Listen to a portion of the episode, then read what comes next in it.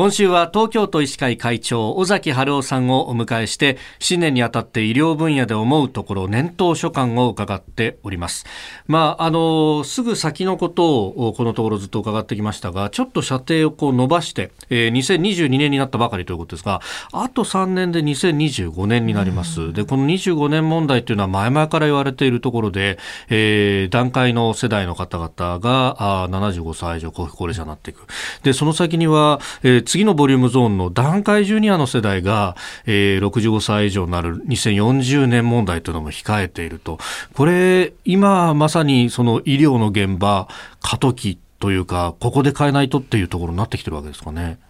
そうですね、やはりあの25年は入り口ですから、はい、まあ、それが15年とか20年続いていくわけですね。ですから、その間のあのいろんな社会保障、医療制度とか保険制度とか、そういうのもやはり根本的に見直していく時期にも入ってるんじゃないかと思って、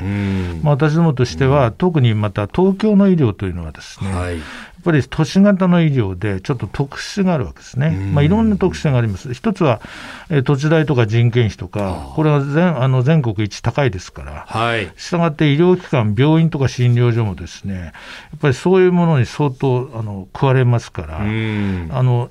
全国一律のですね診療報酬制度の中では、はい、東京が一番やっぱりそういう意味で、経営にあのすごく苦心してる、苦労してるということはありますし。そういう中で、どういった近未来に向けて医療を考えたらいいのかということで、有識者の方とかですね、病院診療所の代表の方とか集まってもらって、今度、東京都医師会に、その東京メディカルアソシエーションだから TMA、近未来医療会議っていうのを作ってですね、まあ、あのこれから1年ぐらい議論していただいて、そして東京都ではこういった医療体制とか保険制度とか、い、ろんなものが必要なんではないかと、そういうことをしていかないと、東京の医療はうまく守れないんではないかというようなことをですね、東京都医師会としてしっかり考える。そういう会議をあの今度作ったんですね。これ、今おっしゃったその東京の特性というもので考えても、そのまあ既存の医療制度だとかという枠はかなり外れていって、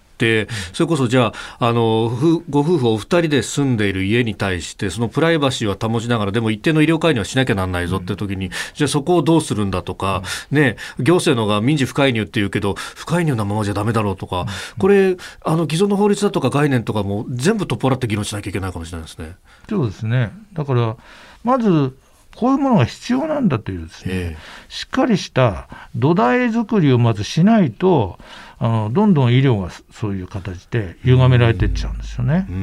だからやっぱりそういうものを発信していきたいという気持ちで、そういったものを作った。先生、それって結局こう、まあ、根源的なところではどう生きるか、そしてどうこう人生をこう閉じていくかまで含めて、うん、じゃあその時にどういう生き方だったらこう満足した生き方ができるかとか、そのために医療がどうするって、なんかこれ最終的にはの人々のこう生き様みたいなところになってくるわけですかね。だと思いますよね。だからやはり一方ではどんな病気になっても自分は助けてもらいたいから、はい、もうとことんですね、えー、やってもらいたいって人もいますし、一方もうここまで来てあのこういう人生だからあまりその負担がかかるような治療を受けたくないとかっていう人もいますしね、それ様々なんですけども、